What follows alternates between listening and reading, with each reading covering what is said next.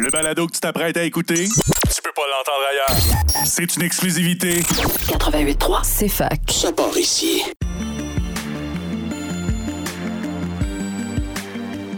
Communiquer au féminin est un balado présenté par la Chaire pour les femmes en sciences et en génie au Québec. À travers les différents épisodes, nous souhaitons vous sensibiliser à la réalité des femmes qui étudient et qui travaillent en sciences et en génie, des domaines à forte prédominance masculine. Pour ce faire, nous recevons en studio différentes personnes invitées afin de mettre en lumière les projets, les apports des femmes issues de ces domaines. Sur ce, bonne écoute.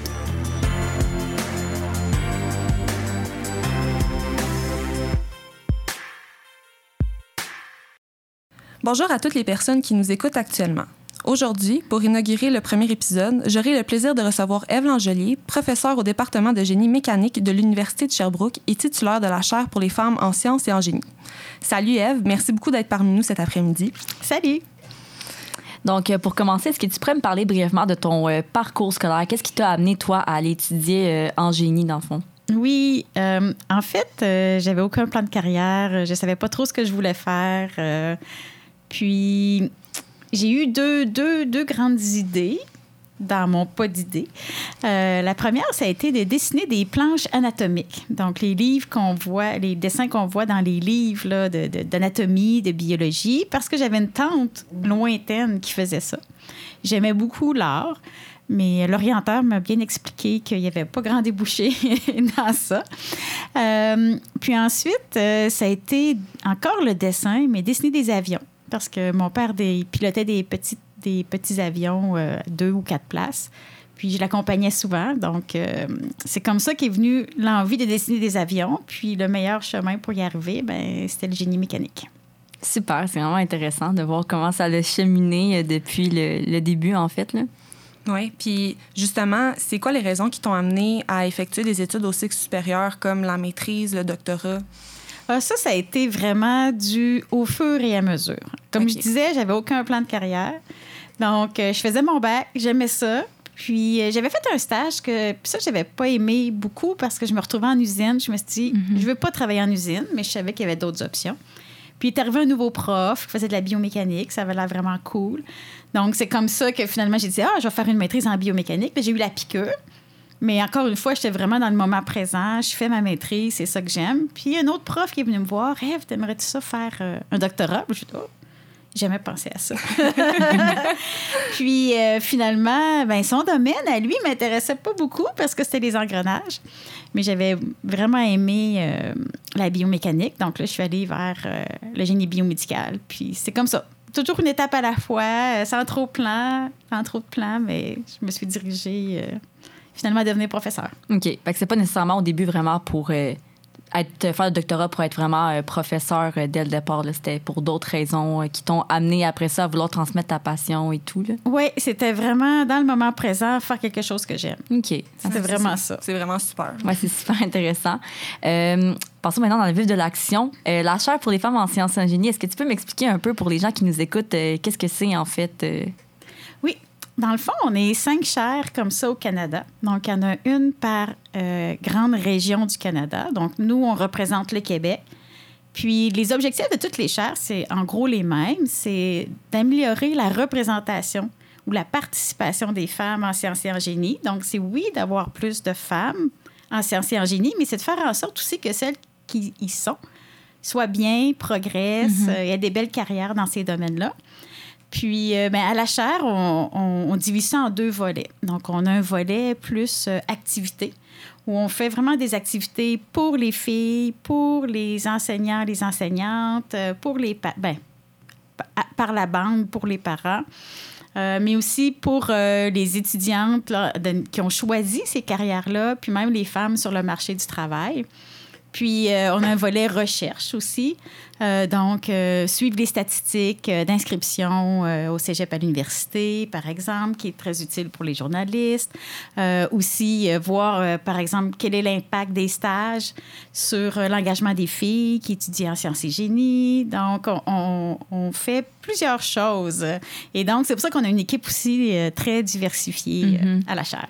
C'est le fun. C'est le fun de voir que c'est pas juste pour les femmes qui ont choisi leur carrière en sciences en génie, mais aussi pour les filles qui pourraient potentiellement être intéressées à ça. Donc, quand on fait des activités, par exemple, euh, dans les écoles euh, auprès des, des personnes plus jeunes, c'est ça qui est vraiment. euh, c'est très, très, c'est très large au niveau du public. C'est vraiment intéressant. C'est ça, la chaire agit vraiment à plusieurs niveaux de ce que je comprends. là. Oui, puis même, euh, tu sais, on, on veut parler aussi aux employeurs, aux collègues. euh, donc, c'est. c'est- Oui, on s'est donné. euh, on était euh, ambitieux, ambitieuses. euh, on a visé large. Ben, c'est super. Puis tantôt, on a mentionné que tu étais titulaire de la chaire pour les femmes en sciences et en génie au Québec. Depuis combien de temps tu es titulaire de cette chaire-là? Dans le fond, depuis 2015. Donc, euh, on a eu un premier mandat qui s'est terminé en 2020. On est presque au milieu du deuxième mandat. Puis après ça, ben, c'est, c'est- ça va être euh, quelqu'un d'autre qui va prendre la relève de cette chaire-là. là. Il va y avoir un autre concours d'ouvert dans trois ans. Mhm. Puis l'idée d'avoir repris euh, la chair sous ton nez, ça, ça part de où, cette, cette belle idée-là? là? Bien, deux choses. Euh, il faut savoir que euh, depuis que je suis professeure en 2004, j'ai toujours été impliquée pour euh, les femmes en sciences et en génie. Donc, ma professeure, j'avais une professeure à l'Université Laval, euh, Claire Deschaines, avait cette chaire-là. Et quand je suis arrivée comme professeure, elle avait décidé de donner des, des petites bourses ou des petites subventions dans d'autres universités pour semer des graines ailleurs, si je peux dire ainsi. Puis j'ai eu cette subvention-là. J'ai commencé à m'impliquer. Euh, j'ai été mise en contact avec un réseau de femmes et tout ça. Puis euh, quand le concours a été ouvert, j'ai vu ça, j'ai fait ah c'est cool. Mais l'année la prochaine prochain concours. Puis là j'avais pris le courriel puis je l'avais mis à la poubelle. Puis c'est un collègue qui m'a dit Hey, Eve, tu devrais appliquer, tu serais bonne là-dedans. Puis tout ça, puis je suis allée rechercher le courriel. puis finalement, j'ai décidé d'appliquer. Puis euh, donc, euh, c'est comme ça que c'est arrivé. Puis depuis ce temps-là que ça dure. C'est vraiment intéressant. Euh, Est-ce que tu pourrais me nommer un peu des exemples de réalisation euh, de la chaire qui ont fait avancer la cause des femmes en sciences en génie, donc des projets, des activités que vous avez mis en place? Oui, puis je vais prendre des exemples à différents niveaux. Donc, à l'automne passé, euh, on a diffusé un coffre à outils qu'on a développé. Lui déborde des femmes en sciences et en génie. Donc, c'est un coffre à outils pour euh, aider euh, les gens qui œuvrent en recherche à, à mieux intégrer l'équité, la diversité, l'inclusion dans les demandes de subventions, dans leur équipe de recherche. Donc, on avait 12 outils, je pense, au total qu'on a diffusés. Euh, ça, c'est un exemple. Un autre exemple, c'est euh, une étude qu'on a faite avec le Conseil des doyens euh, d'ingénierie du Québec. On a regardé les pratiques qui étaient mises en place dans les universités pour les étudiantes en génie. Donc, on regardait le parcours là, typique, par exemple, avant que les filles arrivent, comment on fait pour les attirer. Une fois qu'elles sont là, comment on fait pour s'assurer qu'elles soient bien, qu'elles réussissent. Et ensuite, comment elles font, comment on fait pour faciliter ou faire en sorte que leur passage aux études supérieures ou graduées euh, ou au marché du travail soit, soit bien fait. Puis, euh, ben, on a recensé, on, a vu qu'il y avait quand même des choses qui se faisaient euh, au Québec, mais on a vu qu'il y avait beaucoup d'endroits où il y avait des lacunes. Donc, on a fait un rapport, on a exploré des pistes de solutions qu'on pouvait mettre en œuvre pour aider, dans le fond, les universités, les écoles d'ingénierie, pour justement euh, les femmes en sciences et en génie. Donc, ça, été aussi un gros travail qu'on a fait. Puis ces deux outils-là sont, disponibles. Ben, le coffre à outils, puis ce rapport-là, bilingue. Donc, on le fait en anglais, on le fait en français. Donc, on veut avoir une plus grande couverture. Puis un autre exemple, c'est euh, des activités qu'on fait au primaire ou au secondaire. Donc, on veut euh, expliquer c'est quoi l'ingénierie aux, élèves. Mais aussi aux enseignants puis aux enseignantes parce que c'est- c'est quelque chose de mystérieux pour plusieurs personnes. Puis on veut faire vivre l'expérience de l'ingénierie. Donc, on développe des activités à faire en classe. Puis il y en a une qu'on fait actuellement où c'est des étudiants, des étudiantes en génie qui vont aller dans les classes faire euh, un projet là, de, de robot qui prend des prises de sang avec des Lego Mindstorm. Puis on va faire des mathématiques, de l'ingénierie, de la robotique avec les élèves. Fait que ça, c'est, fait que c'est, c'est une diversité, puis on pourrait continuer à en parler longtemps. ça vous donne des J'aurais aimé ça, avoir euh, ce genre d'activité-là quand j'étais au primaire. Là, Peut-être que ça m'aurait plus fait euh, aimer les maths. là. Oui, mais ça, ça ouvre des portes aussi. C'est, ça donne des idées de carrière que les gens ont peut-être pas pensé nécessairement, surtout à un jeune âge. là. Oui, puis on est très peu en contact avec l'ingénierie. Puis même si on s'en va en sciences de la nature au cégep, tous nos, nos- les personnes qui nous enseignent sont formés en sciences. Donc, euh, on a quand on choisit une carrière en génie, souvent, on ne sait pas exactement ce que ça fait, à moins d'avoir un parent ou quelqu'un proche de nous qui étudie dans ce domaine-là. Mhm, tout à fait. Wow. Puis, euh, on parle de la chaire pour les femmes en sciences et en génie. Pourquoi une chaire pour les femmes? Puis, c'est quoi les avantages d'avoir plus de femmes en sciences et en génie? Bien, pourquoi une chaire pour les femmes? Il faudrait poser la question initiale au CRSNG là, dans les années 90. Mais en fait, euh, euh, les femmes, on est 50% de la population, même, je pense, un petit peu plus. Euh, mais on est très peu présente en sciences et en génie. Donc, c'est une question de diversité. Euh, à la base, on, pensait beaucoup les hommes, les femmes. Maintenant, on est beaucoup plus ouvert à beaucoup plus de diversité. Mais euh, on, cherche la diversité de façon générale. La diversité, qu'est-ce que ça fait? Il y a plusieurs avantages. Dans le domaine de la recherche, puis en enseignement, dont, par exemple, quand on est un groupe diversifié, on diminue les risques de pensée de groupe. La pensée de groupe, c'est quand on est toutes pareilles. Euh, on pense probablement toutes pareilles. Puis là, si on pense toutes pareilles, on va penser qu'on a raison.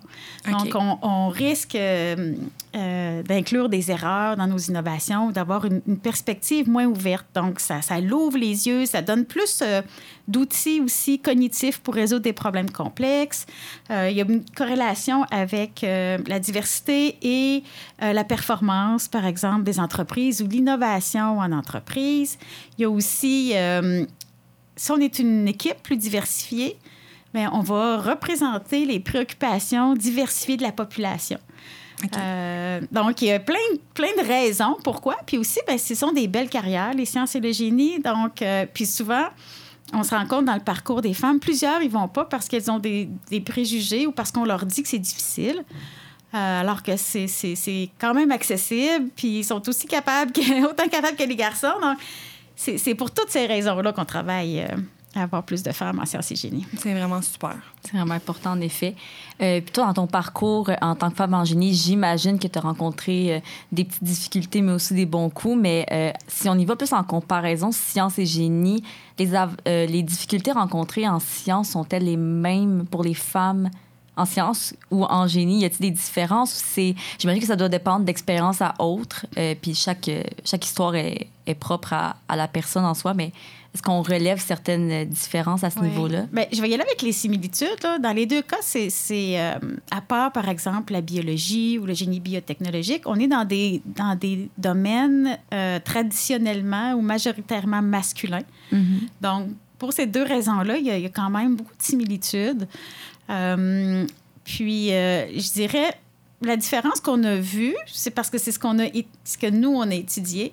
Mais euh, par exemple, dans les, dans les stages ou même chez les femmes en carrière, les, les, chantiers, par exemple, ce qu'on voit plus en génie civil, et ce n'est pas toutes les femmes en génie civil qui vont sur des chantiers, mais les chantiers restent des milieux difficiles.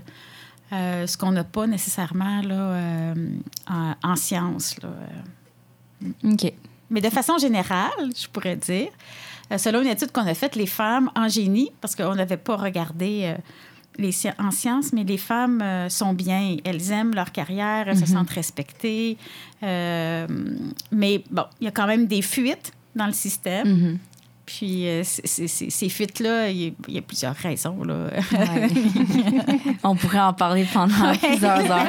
Mais j'imagine que, aussi dépendamment, mais comme tu disais, du domaine précis, comme en, par exemple, en, bio, ça ne doit pas être les mêmes réalités que, par exemple, en génie mécanique versus en génie chimique, tout ce qui est. J'imagine que ça doit vraiment dépendre aussi des, des domaines. Oui. Euh, tout à fait. Puis, nous, on connaît bien le milieu universitaire. Là. Euh, quand on est à l'université, par exemple, euh, en bio, c'est majoritairement féminin au bac.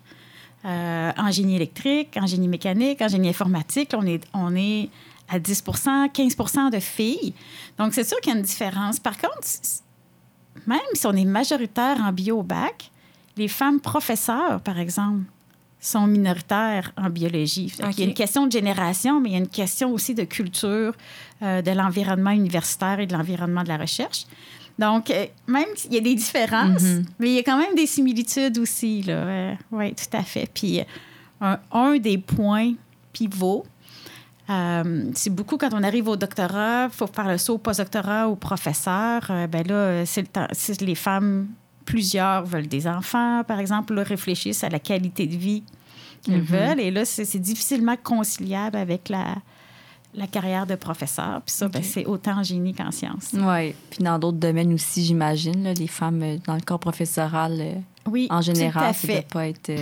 Mais euh, toi, tu es quand même un bel exemple. là. Je pense que tu as eu tes enfants euh, pas mal euh, pendant ta carrière, puis ça t'a pas empêché non plus d'enseigner à ce jour. Là, donc, Non, mais j'ai pleuré beaucoup. Ah. mais ça, c'est correct, c'est humain, c'est tout à fait humain. J'avais, euh, j'ai toujours trouvé ça difficile, la- l'articulation travail-famille. Euh, quand tu es au travail, tu as l'impression de manquer de temps pour tes enfants. Quand tu es avec tes, tes enfants, tu as l'impression de manquer de temps pour. euh, en tout cas, et vice-versa. Euh, mais, mais, c'est, c'est- c'est- mais ça se fait. Ça se fait, puis euh, ça dépend. Je pense qu'il faut réussir à, à s'organiser, puis à, à avoir nos priorités, disons. euh, Le Ouais. ménage, mettons. J'imagine que l'entourage joue aussi un rôle important là-dedans. Euh, tout à fait, tout à fait. L'entourage très, très proche. Je peux parler de mon conjoint qui est très, très présent, qui contribue beaucoup là, euh, avec toute l'éducation des enfants, les tâches. euh, lui fait la cuisine, etc. Puis aussi, ben, c'est le fun d'avoir grand-maman qui vient faire du ménage, qui vient faire des repas, des petits plats, garder les enfants, etc. Donc, euh, oui, c'est sûr, c'est- c'est c'est très aidant. Puis j'ai une pensée particulière, justement, aux familles. euh, euh, qui viennent de l'international, qui n'ont pas tout ce réseau-là autour Ouais. d'eux, c'est encore plus difficile. Oui, ça doit. Tout à fait. Pour revenir justement, euh, tantôt tu parlais des femmes sur le chantier puis tout ça. euh, J'imagine vous avez fait des études par rapport à ça. Est-ce que ça vous arrive d'aller sur le terrain à la chaire pour justement sonder ces femmes-là, avoir du feedback sur euh, leur expérience puis justement essayer de, déduire des résultats de, ce travail sur le terrain-là? là? Oui, ben on va pas sur les chantiers. Mais euh, on a interviewé, par exemple, euh, on a contribué à une étude plus grande euh, où les, les- les- il y a des femmes qui sont allées questionner des femmes en entreprise, mais dans, dans le milieu de l'ingénierie, mais dans différents milieux de l'ingénierie. Le public, le privé, le, le- le plus universitaire, en région, en ville, petite entreprise, grande entreprise. Donc oui, nous, on a plus interviewé, par exemple, à l'université. Euh, donc, les étudiantes. Euh, donc, mais oui, on contribue à ce genre euh, d'études-là qui, qui est nécessaire d'entendre, dans le fond, les expériences vécues par les femmes. Mhm. Tout à fait. Puis, outre les travaux de la chaire, est-ce qu'il y a d'autres ressources pour les femmes en sciences et en génie si on parle juste, par exemple, au Québec, que ce soit dans les universités ou sur le marché du travail, par exemple? Oui, bien, il existe. Dans les universités, maintenant, il y a beaucoup de, je vais dire, de clubs étudiants, mais c'est pas nécessairement des clubs étudiants, mais de regroupements étudiants, comme à l'Université de Sherbrooke, on a Génie au féminin. Euh, il y a euh, aussi un groupe euh, pour la diversité euh, en physique. Euh, donc, euh, puis il y en a dans plusieurs universités, là, les ingénieuses à l'ETS. euh, je les connais, je les connais pas toutes, toutes, mais il y en a à McGill, à Concordia, à Poly, euh, en sciences, en génie. Euh, donc, il y a ça. Il y a aussi, par exemple, l'Ordre des ingénieurs qui a fait euh, un super document là, pour aider les entreprises à, à être plus inclusifs avec euh, les femmes ingénieurs, qui fait aussi des activités dans les écoles secondaires. Euh, il y a des regroupements aussi comme euh, les scientifines. Les scientifines, ça, c'est chez les tout petites. Euh, c'est pour les élèves euh, du primaire. C'est dans une petite patrie, un quartier défavorisé où il y a beaucoup de personnes issues de l'immigration. Et ils reçoivent les filles après l'école. Donc, la première idée, c'est d'offrir un endroit sécuritaire pour faire les devoirs. Mais après, on fait des activités scientifiques. Ça peut être de la vulgarisation, ça peut être des interviews, ça peut être de la science. euh, Wow, c'est vraiment super. euh, Oui, donc euh, il existe effectivement des ressources euh, à différents niveaux. là. C'est vraiment intéressant de savoir que ça touche autant de, de milieux, autant défavorisés qu'à l'université et tout. là. C'est- C'est rassurant, en fait, de voir que ces ressources-là aussi pour, pour les femmes dans ces domaines. Euh, Est-ce que tu, euh, tu constates certaines avancées en matière d'inclusion pour les femmes en sciences et en génie depuis que tu es, titulaire de, de la chaire? C'est difficile, c'est quand même euh, une courte période. Donc, c'est difficile de dire j'ai vu une progression depuis sept ans. Euh, j'ai vu une progression depuis plus longtemps et j'ai vu dans les dernières années une un autre type de progression. Donc, je recommence là. Ce que je veux dire, c'est on voit les chiffres augmenter de la représentation des femmes, mais ils augmentent très lentement. Euh, par contre, là, avec une étude récente là, faite avec Sophie Brière, Claire Deschaines, on voit que les femmes aujourd'hui sont bien dans leur milieu. Donc, il n'y a pas juste le nombre, mais il y a aussi le bien-être, la progression. Même s'il reste des freins, même s'il reste des difficultés, elles sont en général bien. Euh, donc, ça, c'est positif. Puis, moi, ce que j'ai remarqué dans les dernières années, c'est beaucoup plus. euh, c'est comme s'il y a un changement au Québec et au Canada pour plus d'équité, de diversité d'inclusion en général. C'est comme si la roue partait. Là, on dirait qu'il y a un mouvement qui s'est mis en marche et que je trouve très positif, en fait. Euh, même si on a euh, de la résistance à certains endroits, là, euh, ça progresse. Et là, on voit, on parle aussi beaucoup plus de des femmes comme pas une- un modèle unique. On n'est pas juste les femmes blanches du Québec. Euh, Il y a des femmes euh, qui vivent euh, de l'intersectionnalité, qui viennent de différents milieux, qui ont différentes expériences. Et ça, on est beaucoup plus euh, attentif à ça. Donc, il y a une progression. Elle pas assez rapide à notre goût, c'est sûr, mais il y a une progression. C'est vraiment super. Au moins, on voit que ça évolue avec les années. Oui. Puis euh, les prochaines étapes pour mieux intégrer les. euh, puis retenir en fait les femmes en sciences en génie, ce serait quoi en termes de, de projets, d'actions concrètes? Oui. Il faut faire plein de choses à, plein de niveaux. Donc, c'est un peu une question piège aussi. C'est. C'est ça, dans le fond, la, la sous-représentation, la sous-participation des femmes en sciences et génie, c'est vraiment là, à plusieurs niveaux. Euh, c'est multidimensionnel, c'est complexe. Donc, on pourrait faire des actions là, à partir du noyau familial. Euh, comment, comment on représente les rôles euh, dans la famille, euh, comment on, on ouvre les yeux de nos enfants par rapport à la diversité, par rapport à, à toutes les carrières, juste de la façon dont on joue à des jeux. hein. On- il y a des études qui ont montré qu'on joue différemment avec des jeux scientifiques avec les filles, avec les garçons, involontairement. Euh, donc, prendre conscience de ça, euh, exposer nos enfants à, différents euh, modèles, à différents euh, expériences, à différents métiers. Puis, ben, à l'école, on, peut travailler aussi à, à, mon, à montrer, par exemple, que les filles aussi peuvent avoir des échecs et se relever. Elles peuvent aussi manipuler. Elles peuvent aussi toucher aux objets. On peut essayer de faire tomber des billets aussi euh, euh, dans la société, chez nos enseignants, enseignantes, euh, chez les parents. Fait que c'est vraiment multiple. Là, oui, c'est ça. Là, j'ai pas fini. Là, on pourrait continuer. Donc, il n'y a pas comme... On peut pas dire, je fais une action à cet endroit-là et le problème va être réglé. C'est ça. Parce que c'est dans la société, c'est dans nos familles, c'est à l'école primaire, c'est à l'école secondaire. C'est, il faut semer des graines, il faut faire des actions partout, euh, jusqu'au milieu du travail. Hein, il faut, faut parler aux collègues, il faut parler aux employeurs, il faut être inclusif, il faut à différents niveaux. euh. donc, euh, il y a plusieurs actions à faire encore dans les prochaines années. Sera, Ouais. ce sera pas du jour au lendemain qu'on va, qu'on va régler la situation, si je comprends bien. euh, qu'elle, va être parfaite, euh, du moins, parce que déjà, il y a des améliorations, mais ce sera pas parfait demain matin. Là. Ce sera pas parfait demain matin, mais si on fait rien, ça va prendre des décennies avant ça- qu'on y arrive. Justement, euh, à quoi est-ce qu'on peut s'attendre d'ici la fin de ton mandat en termes de projet, là, justement, pour essayer de faire avancer là, cette cause-là? Oui, bien, on va aller voir, entre autres, euh, dans les cégeps.